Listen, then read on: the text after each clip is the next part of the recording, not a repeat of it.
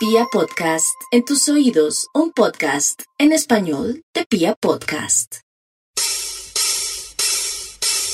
¿Qué es el amor? ¿Por qué amas? Amor real. ¿Amor real? ¿Cuál es el amor ideal? ¿Cuál es el amor ideal? En Amores Reales e Ideales, un podcast que habla de amor. ¿Por qué amas? Todas tus dudas son resueltas por Jimena Carvajal en Amores Reales e Ideales, un podcast que habla de amor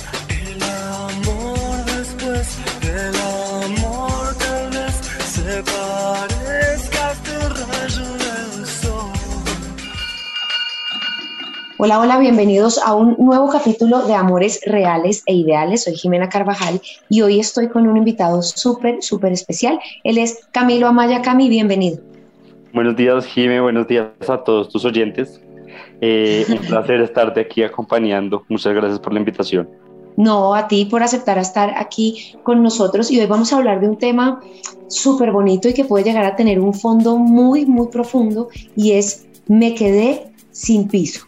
Y pienso que justamente es cuando nosotros le entregamos muchas veces nuestra vida, nuestro amor, lo entregamos todo hacia algo o a alguien más, porque no solamente tiene que ser una relación de pareja, sino también puede ser una relación de familia o también puede ser un trabajo, ¿cierto? Al que le entregamos todo y de repente cuando nos damos cuenta lo perdimos y vemos que no encontramos nada más o como alguna otro, otra base, algún otro soporte para nuestra vida, porque de alguna u otra manera nos olvidamos de nosotros mismos. Entonces, hoy tenemos a Cami aquí con nosotros. Cami es un muy buen amigo mío, a quien amo y adoro y conocí, y creo que lo conocí en un momento de vida justamente que hoy nos lleva a sentarnos aquí a hablar de esto, eh, y es todo ese tránsito por el que pasaste, Cami, en el momento de tener una, una ruptura que justamente hablamos ahorita antes de grabar, te dejó sin piso. ¿Cómo fue eso, Cami?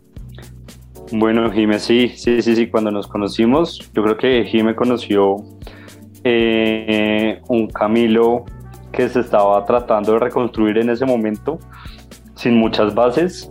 Y pues bueno, creo que te has dado cuenta de, de- que ha habido un cambio, ¿no? Entonces, eh, les comento un poco. Yo tuve una relación durante unos siete años aproximadamente. Mm, eh, pues un matrimonio, tuvimos unos hijos, dos, dos niños. Y fue una relación, la verdad, que muy bonita. Pero como todo pasa en la vida, muchas veces eh, uno por querer hacer más empieza a ser, no sé, complaciente con las personas, con todo el mundo, y nos puede pasar con amigos, con hermanos, con familia, con pareja, con todo el mundo. Y pues yo me empecé a perder a mí mismo, me empecé a perder a mí mismo por querer tener contento a mi círculo social, más puntualmente en este momento a mi pareja. Y pues bueno, como muchas veces pasa, el amor se acaba, las relaciones se deterioran, no tiene por qué haber un bueno y un malo, simplemente pues las cosas se terminan, ¿no? Y cuando la relación se terminó, yo, yo me sentía volando en el piso, en, el piso, no, volando en el aire completamente. Eh, sentí que iba en un avión a 800 kilómetros y me botaron sin paracaídas, me botaron. Y digo me botaron porque yo perdí tanto el control que ni siquiera yo, yo, lan- yo me lancé, sentí que me empujaron y que no tenía de dónde sostenerme. Entonces fue darme cuenta de una realidad donde supe que eso había pasado, lo entendí mucho tiempo después, por haber permitido muchas cosas y muchos espacios que yo, que yo cedí, como, como las cosas que yo quería hacer, como mi voluntad, como mi proyecto de vida personal y pues me dejé abstraer yo mismo de, de lo que era mi vida por, por pensar en, en una vida con alguien más. Entonces yo creo que pues, a algunos de ustedes les habrá pasado, ¿no? Aquí hago una pausa y es porque yo pienso que muchos de nosotros, eh, o muchos de nosotros hemos pasado por esta situación, eh, pero yo pienso que el manejo que cada uno le da desde, desde las herramientas que tiene en el momento es, es lo que nos lleva o no nos lleva a, ciertas cosas. Y pienso que enfrentarnos a eso es, es- es- es muy complejo. Y, y yo que ya les he contado acá mi historia también. Y es que yo también tuve una relación, muchas relaciones en las que, en las que vivía para esa relación porque definitivamente viene, viene ese miedo a no ser querido, viene ese miedo al abandono, viene ese miedo al ser dejado, ¿no? viene ese miedo al no ser aceptado. Entonces uno empieza también como, como a vivir para alguien más, olvidándose de lo que uno realmente es, desconectándose un poco de su esencia, ¿no? Como, como decir, "Mm, yo quisiera esto, soy esto, pero, pero pucha, estoy con esta persona eh, o quiero agradarle desde agradarle a mi papá, que son como nuestros primeros amores de cuando somos chinos, hasta quiero agradarle a mis parejas y ahí empezamos a, a- a- a vivir para alguien más y cuando nos pasa esto, que usualmente, y aquí, y aquí también quiero hacer una reflexión chiquita, y es que puede que nosotros, a nosotros nos pase esto muchas veces, ¿sí? Que muchas veces tengamos rupturas, que muchas veces eh, tengamos algún, algún problema, digamos, sentimental y demás, o perdamos una relación, eh, donde además creo que nos da más duro cuando nos dejan que cuando dejamos, ¿no? Evidentemente cuando dejamos ya es porque hemos tomado una decisión, porque la hemos meditado mucho tiempo y decimos definitivamente esto no va, pero cuando uno lo coge con los calzones abajo y le dicen, sabes que esta vaina se acabó y no vamos más, eh, pienso que ahí obviamente es, es, es, es un choque un poco más duro y justo llegamos a este tema en el que empezamos a ser adultos, adultos de verdad, que dicen que la adultez real y la madurez empieza, en teoría hay una edad, pero hay gente que, bueno, llega a los 50 y eso no pasa, pero entre los 28 y los 32 años tenemos algún choque en la vida que es lo que nos hace como hacer ese pare y decir, oiga, ¿qué está pasando? Entonces, cada quien se queda sin piso dentro de este, de- dentro, dentro de este, o en este momento en afrontar esta situación.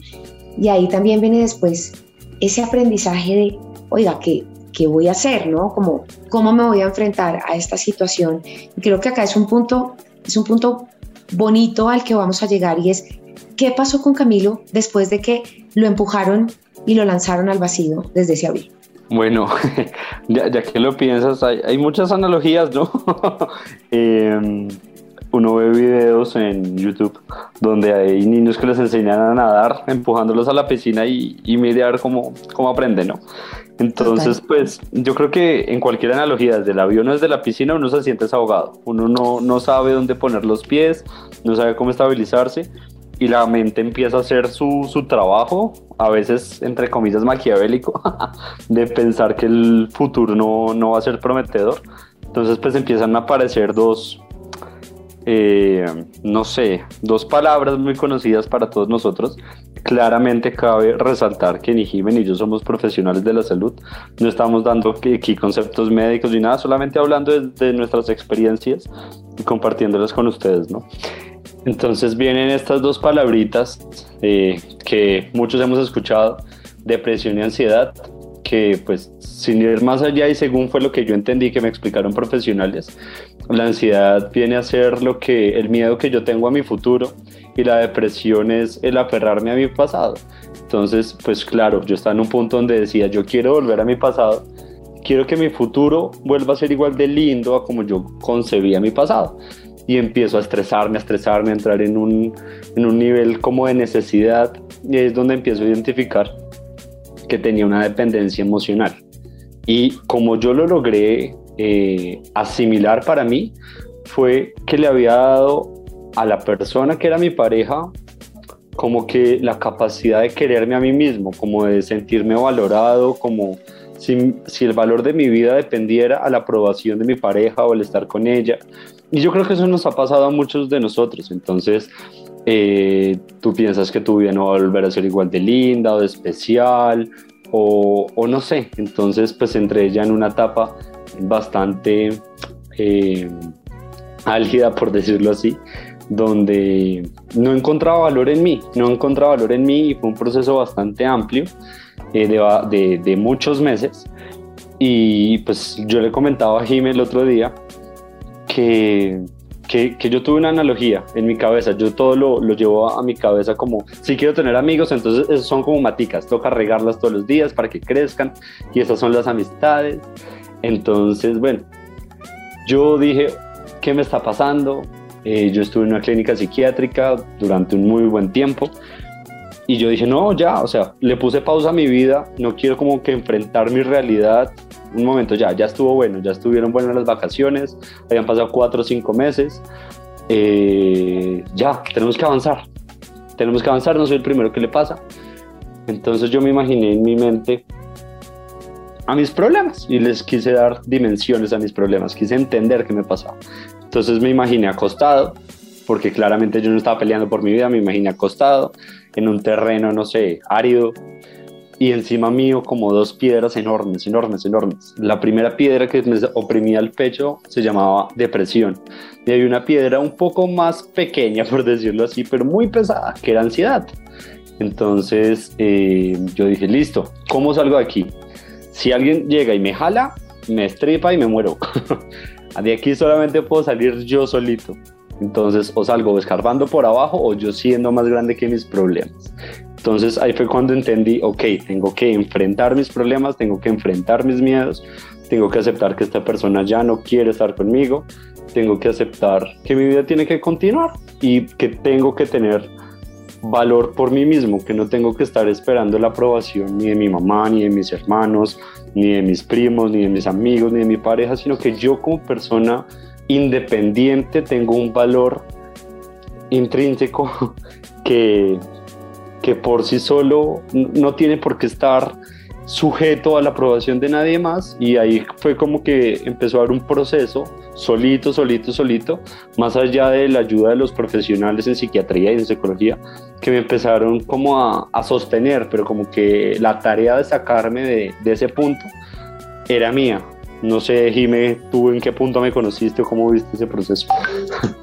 Bueno, ya, ya te voy a hablar un poco de, como de ese proceso y de cómo, de cómo lo vi, cómo, lo, cómo, cómo lo, lo, transité de cierta manera, del verte en ese, en ese momento álgido de recién salido de la clínica. Eh, de hecho, tu cara a la cara que tienes hoy es, es totalmente otra. Pero, pero antes de eso quisiera hablar también un poco eh, y llevarlo un poco como modo de reflexión en que uno, a veces nosotros mismos no le damos ese esa, import esa, importancia y ese valor a lo que realmente sentimos, ¿no? Sobre todo cuando ese sentimiento viene del dolor. Y ahí le restamos total importancia a eso. ¿Por qué? Porque muchas veces también nos pasó y hay, y hay muchas personas que, que hoy en día dicen, ay, no, me, me, échale ganas, como, como, como por ahí vi un post hace, hace poco de una psicóloga, ay, no, tú dile a un depresivo, échale ganas, que con eso ya salió. No se trata de eso. Y pienso que el, el ver y el comprender que la otra persona está pasando por una situación que para uno puede ser una pendejada, pero para el otro le puede estar rompiendo el alma, realmente uno le tiene que dar el valor a eso. Y no solamente un externo, sino uno mismo como, como persona quien está sintiendo y está viviendo eso.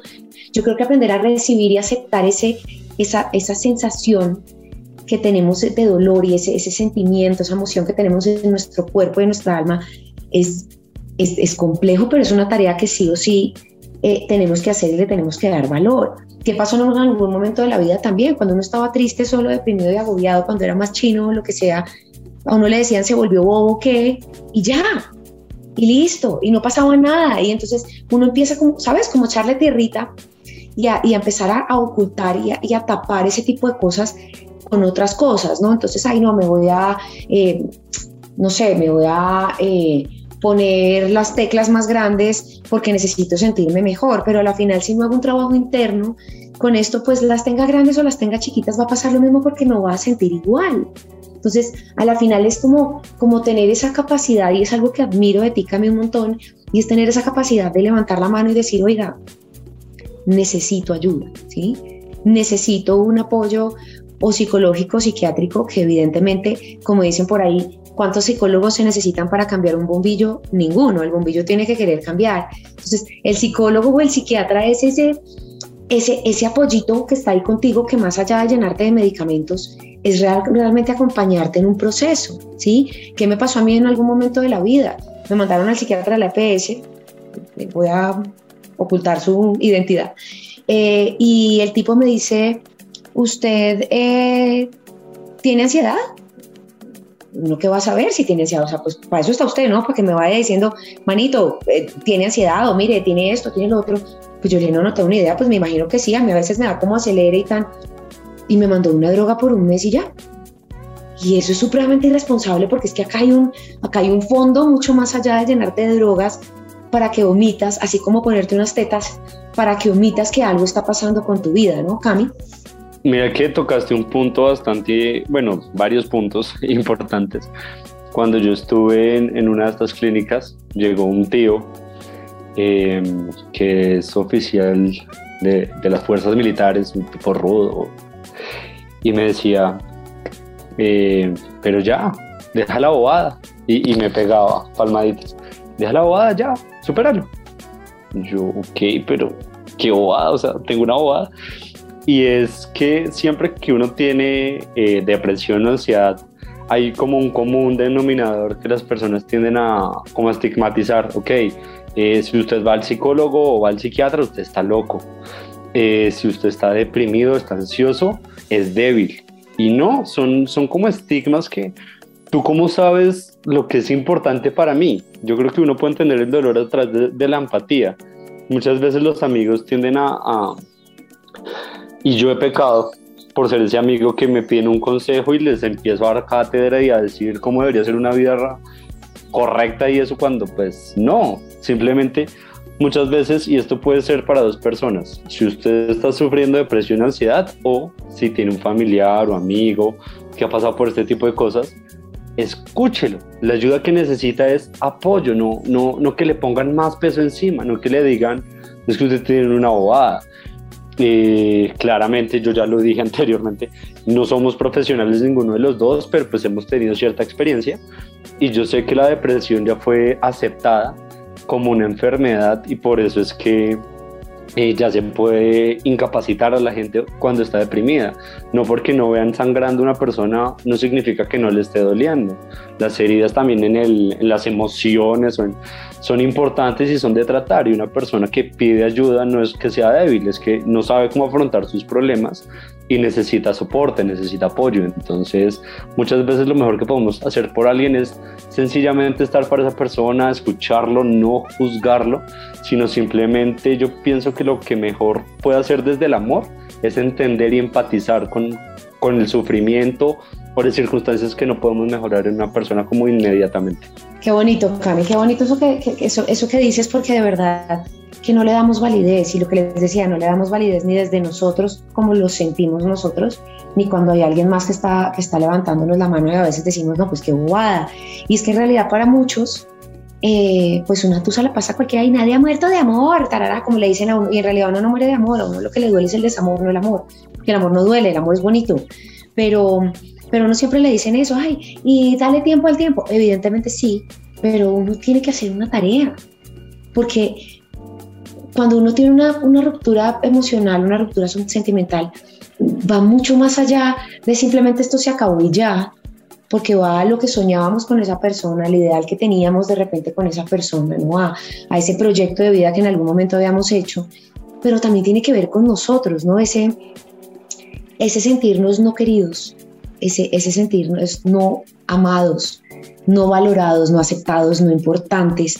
Creo que eso eso nos pega un montón y nos pega en la autoestima y, y, nos pega en el ego y nos pega en el amor propio y nos pega en, en, muchas cosas que de hecho muchas veces ni siquiera habíamos pensado.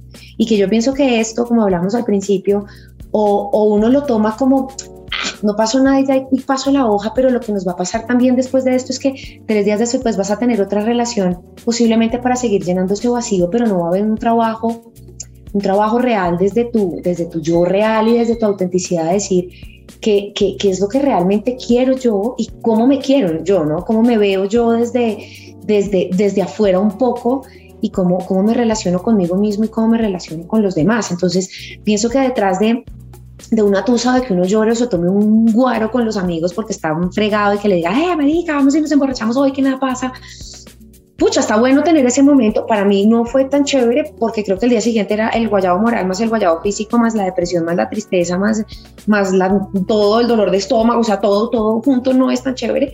Eh, y siento que no es la mejor opción. Hay otros que sí, pero tener ese alguien que lo apoye y que lo acompañe a uno dentro de su proceso. La cosa también es tener esa capacidad de, como digo yo, como de voltear los ojos hacia adentro y decir qué es lo que realmente me está doliendo y cómo es mi responsabilidad quedarme aquí o salir de aquí. Y hay, hay niveles, lo que tú, lo que tú decías en, cuanto a la tristeza y a la manera como manejamos las cosas, pero la empatía siento que es algo que, que sí o sí tiene que estar, porque nosotros no, digamos que no sabemos lo que está sintiendo la otra persona, que para nosotros puede ser una taradez, pero el otro puede estar roto por dentro.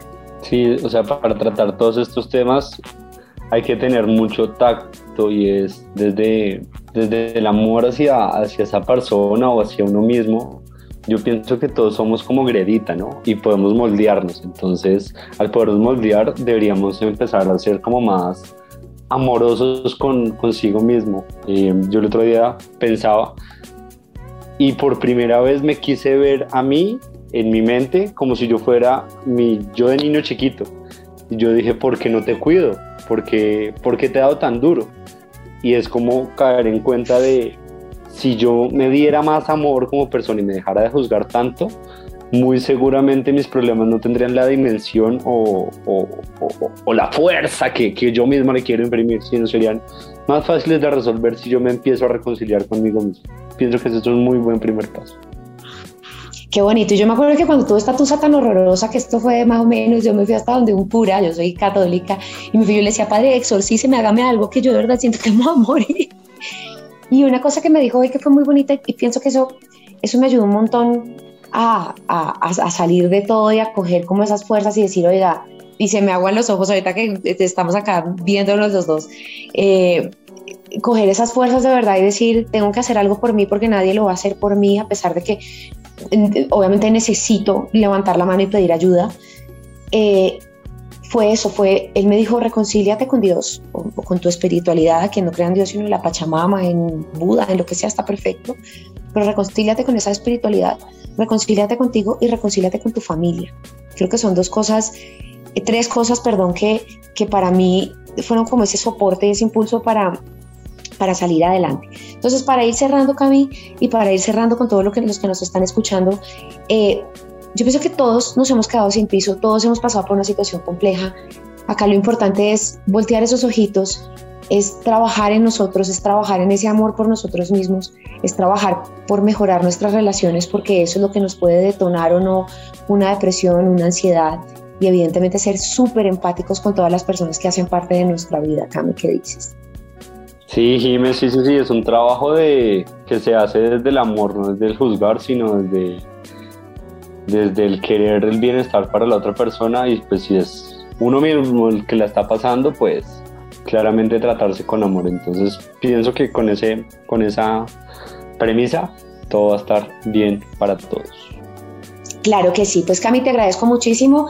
Un abracito para todos. Recuerden seguirme en redes sociales. Jimena, guion al piso Carvajal M, Jimena con X. Nos estamos viendo y pues nada, nos tocó hacer otro capítulo, Cami, para hablar del amor propio. Un abracito y muchas gracias.